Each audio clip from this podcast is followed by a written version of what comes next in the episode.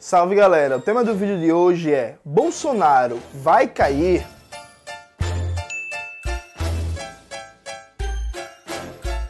Antes de começar propriamente o tema do vídeo, como sempre, quero muito agradecer a você que ajuda a manter e melhorar o nosso canal a partir do Apoia-se. Seu apoio é fundamental para a gente continuar esse trabalho. Note, Muita gente já tá falando que Bolsonaro é carta fora do baralho na próxima eleição e que ele não vai nem pro segundo turno, né? Inclusive, outro dia desse eu li um texto do Bressa Pereira que ele já falava que Lula ganhou e já tava dando dica de política econômica para Lula, né? Eu li aquele texto dele e só pensei, né? Citando um grande filósofo, Joel Santana, tá de brinquedo white to me. Tudo bem. Então tem gente que já tem certeza que Bolsonaro não vai pro segundo turno, vai perder a eleição e por aí vai. E se começou a debater se Bolsonaro pode cair ou não, né? se o governo Bolsonaro termina ou não. Eu decidi dar uma leve contribuição. Primeiro, eu considero equivocado esse discurso que Bolsonaro foi abandonado pelos setores fundamentais da burguesia brasileira. Outro dia desse eu vi um vídeo do grande Omar, o maior TikToker de esquerda do Brasil, falando que Bolsonaro foi abandonado pelos banqueiros, pelos empresários, não sei o que, por aí vai. Veja, isso não aconteceu há um descolamento claro entre o governo Bolsonaro, o bolsonarismo e setores expressivos da burguesia, um processo que não está mais em harmonia total, um leves descolamentos, críticas públicas, enfrentamentos, mas tudo isso sem qualquer perspectiva de ruptura aberta. Não existe sinal e não existe ruptura aberta por um motivo simples e objetivo. O governo Bolsonaro continua entregando todas e cada uma das contrarreformas, porque como as ruas estão paradas, o Lira, comandando a Câmara dos Deputados, ele está sim passando a boiada. Nesse momento, enquanto eu gravo esse vídeo, está em luta, por exemplo, contra a privatização da Eletrobras. E a proposta de privatização, na verdade, de roubo do patrimônio público, é tão absurdo, mas tão absurdo, que existem dívidas é, da União para com a Eletrobras que a proposta deles é pagar a dívida depois que a empresa for privatizada. Então a empresa é entregue quase de graça e aí o comprador, comprador vai já recebe uma bolada bilionária de dívidas que a União tinha com a Eletrobras, sabe? Um negócio assim, mafioso, aberto. Lembra a privataria tucana do período FHC. Então veja, a boiada tá passando, eles estão conseguindo tudo que eles querem, então não tem muito motivo para reclamar. Evidentemente que o Brasil é um par internacional. Evidentemente que prejudica os negócios, o não controle da Covid no Brasil. É evidentemente que o nível de recessão está muito alto, tudo isso é verdade, o que é inclusive o motivo que explica os atritos né, entre o governo Bolsonaro e a burguesia. Só que não há sinais de rompimento, e aqui tem até um paradoxo. Veja, a China ela não vai romper com o governo Bolsonaro, simples e objetivamente. Porque a China ela não rompe assim com governos que ela trabalha numa política diplomática de longo prazo. Eu gravei um vídeo sobre a questão do imperialismo chinês em que eu debato e explico isso com mais vagar, com mais tempo. A China é o principal mercado consumidor das, exportações brasileiras, dos produtos brasileiros, dos setores que hoje são os mais significativos do PIB, né? Mineração, soja, é, carne de porco, carne de vaca, petróleo bruto e por aí vai. Enquanto o principal parceiro comercial, o principal mercado consumidor continuar demandando, ainda que tem aqui e ali a China tenha reduzido, por exemplo, a demanda de soja, de soja brasileira, e esteja comprando soja dos Estados Unidos, é, não deixou de comprar totalmente, reduziu um pouco a demanda, mas enquanto continuar o principal mercado consumidor demandando, zero problemas.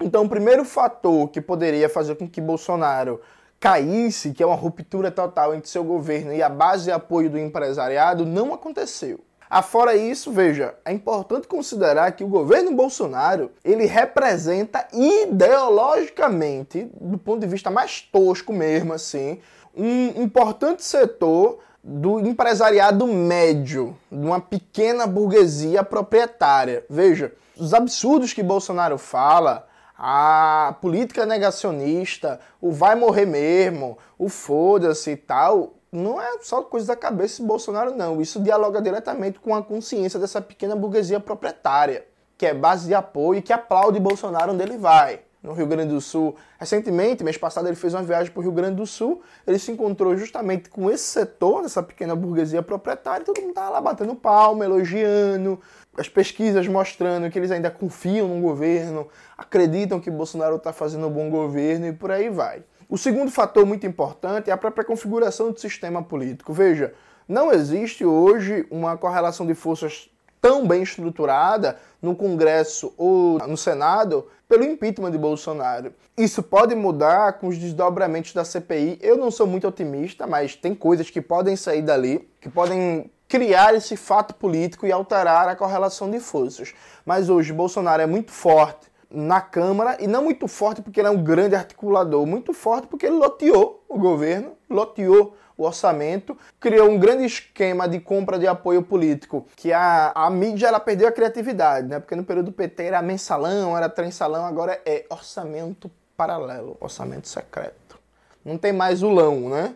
É, é, orçamentão, é, bolsolão e tal, não tem mais isso. E aí, veja, ele conseguiu soldar esse apoio a partir de dinheiro, compra mesmo de apoio político. E tem um fator fundamental que é o fator das Forças Armadas. Veja, as Forças Armadas elas são um suporte do governo Bolsonaro. Tem gente que nega isso. Outro dia desse estava vendo a entrevista no DCM, aí um rapaz, um dos é, comentadores, falou: ah, não, o Exército enquanto instituição não está com o governo Bolsonaro. Sabe, tipo, o Exército enquanto instituição é parte orgânica desse projeto político. Claro, ele não está com Bolsonaro no sentido que ele está se subordinando totalmente a Bolsonaro. Não está. O Exército tem seu projeto político próprio, mas ele é parte orgânica do governo. Enquanto o Exército, como centro desse partido fardado, tiver dando sustentação, o governo Bolsonaro vai ter um fator a mais de negociação para se manter onde ele está. E aqui tem uma falha que eu já debati, inclusive num texto publicado na Boitempo, está aparecendo aqui, que é as lideranças de esquerda não atacam as Forças Armadas, não colocam a responsabilidade das mortes nas costas dos militares, não apontam o dedo para a irresponsabilidade criminosa dos generais. Eles são protegidos. E aí volta e meia se procura um general democrata, um general constitucionalista e por aí vai. Percebe? Então, o pilar de apoio desse projeto político Forças Armadas é muito forte. Ainda tem um terceiro elemento, que é as ruas estão paradas, elas começaram a ser retomadas agora. Mas a gente passou muito tempo sem estar nas ruas, só com luta institucional e pressão política via internet, via imprensa, que tem um baixo respaldo, um baixo retorno. Então, as ruas ainda estão esquentando e pode ser um fator de modificação da correlação de forças a curto e médio prazo. Nesse momento, é só um começo de uma retomada e amplos setores das esquerdas, da oposição, já pensam em 2022, né? Então, tipo assim, o impeachment de Bolsonaro, paciência. Tem muita gente que vai ficar irritada comigo, irritado e por aí vai, mas veja, o Lula não fala de impeachment. Aí alguém vai pegar uma matéria de 2000 e não sei quando. Veja, o Lula, depois que recuperou os direitos políticos, com a justa anulação da condenação, porque realmente foi uma condenação ilegal, todo mundo sabe disso, é, está provado agora, mas isso era claro para a militância. O Lula voltou a ser um ator político com todos os seus direitos políticos recuperados e é efetivamente um candidato. E depois que isso aconteceu, o Lula não fala mais de impeachment. Alguém vai falar assim, ah, mas Gleisi Hoffmann fala. Ah, mas o Haddad fala. Paciência, gente. Assim, a fala da Gleisi Hoffmann, a fala do Haddad não tem o peso da fala do Lula. O Lula não fala de impeachment e a bandeira do impeachment é cada vez mais fraca no conjunto das esquerdas. Percebe? E aí, como um largo setor das esquerdas e da oposição não está colocando a bandeira do impeachment nas ruas, a própria possibilidade de mudar a correlação de forças no Congresso é muito baixa. Ao mesmo tempo, porém, há um processo de autofagia dentro do aparelho do Estado.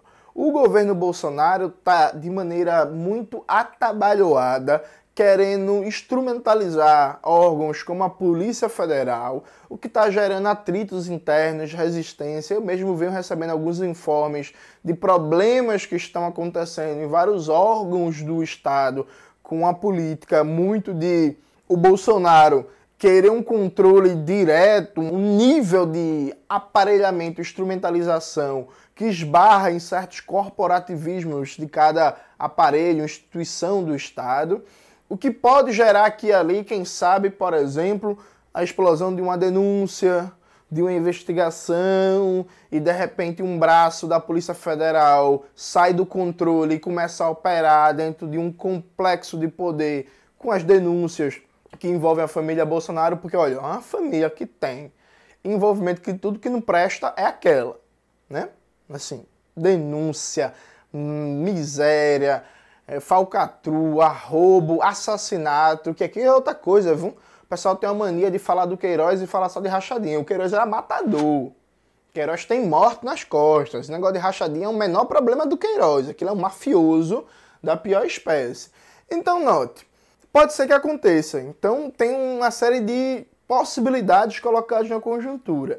Mas nesse momento, eu diria o seguinte: a perspectiva que vários atores políticos estão trabalhando é deixar Bolsonaro sangrar e esperar até 2022. Esperar que ele chegue com uma popularidade baixa, perca uma eleição, a burguesia brasileira, seus representantes mais pronunciados, é, tende a querer criar uma tal de terceira via, né? um tal de centrão, um candidato centro-democrático, que o Ciro Gomes acha que vai ser ele, que é uma coisa meio estranha, né? porque ele sempre falou que o Baronato não aceitava a candidatura dele, agora ele acha que vai ser o candidato do Estadão, da Folha de São Paulo, da Veja, da Globo, enfim. Ou então até o Lula ganhar, porque o Lula já vem conversando também com o José Sarney, com o Nício Oliveira, costurando com o PMDB, com o Kassab, por aí vai. Então, a tendência, infelizmente, é Bolsonaro continuar. E veja, Bolsonaro continuar significa a gente fechar o ano com mais ou menos um milhão de mortos em números oficiais. E vai, mais uma vez, demonstrar um vício maldito das esquerdas, que é, em nome do eleitoral, abandonar qualquer projeto político, abandonar qualquer tática, qualquer estratégia, e sem perceber que derrubar Bolsonaro agora, inclusive, criaria o melhor cenário eleitoral. Porque se a gente consegue o impeachment de Bolsonaro esse ano, ele perde os direitos políticos, o que ia fazer com que houvesse uma briga gigantesca dentro do campo da extrema-direita para ver quem seria o candidato, porque não seria automático. O Bolsonaro iria querer impor um filho dele, aí apareceu um ministro de Bolsonaro querendo dizer assim, não, o candidato que vai representar o mito vai ser eu, aí até o Weintraub brigando com o Eduardo Bolsonaro, por exemplo, enfim isso ia fragmentar mais o campo da extrema-direita, que já está fragmentado também o campo da esquerda, e aí sim teríamos a possibilidade de não ter uma figura de direita no segundo turno. A única chance disso acontecer é Bolsonaro sofrendo impeachment. Mas, de novo, em nome de interesses eleitorais, de velhas alianças com a direita, e aí não adianta né, denunciar que foi golpe em 2016 e se unir com os golpistas todos de novo e por aí vai. Não está lutando pelo impeachment. E quem não está lutando pelo impeachment está dizendo que é um mal menor continuar o genocídio dos brasileiros, porque em nome de cálculo eleitoral deixa o cara derretendo aí, fazendo merda, destruindo o país até 2022. 2023 a gente vê o que é que faz. É isso que está colocado em amplos setores da esquerda brasileira. É por isso que eu acho que a curto prazo Bolsonaro não tende a cair. Ele tende a terminar o mandato, mas deixando claro todas essas imprevisibilidades que estão colocadas no cenário, que podem transformar o jogo e principalmente se as ruas esquentarem a temperatura da política, mudarem a correlação de forças, aí quem sabe a gente vai ter condições de derrubar Bolsonaro. Praticamente, eu diria, derrubar ou não Bolsonaro esse ano vai depender das ruas, porque se for depender dos políticos e partidos líderes da centro-esquerda ou da esquerda, a tendência é finge que luta e espera 2022. Se você compactua com isso, bem, você trafica com os interesses da classe trabalhadora brasileira em nome de um projeto eleitoral. Se você não compactua com isso, esse é o momento da gente cobrar, da gente criticar e com todo o cuidado e atenção do mundo, a gente ir para as ruas para tentar mudar essa correlação de força e essa conjuntura. É isso, galera. Espero que vocês tenham gostado do vídeo. Não esqueçam de conferir os cursos do Classe Esquerda, curtir esse vídeo, compartilhar, ativar o sininho, entrar na nossa lista do Telegram, ouvir o Revolu Show, olhar os cupons de desconto que tem aqui, tudo isso que vocês já sabem. É muito recado. Nos próximos vídeos eu já vou fazer, tipo, é isso, galera. Todo o resto vocês já sabem. Beijos e até a próxima. Vai ser desse estilo. Então, até a próxima e não se esqueça, se não é inscrito no canal, se inscreva, por favor.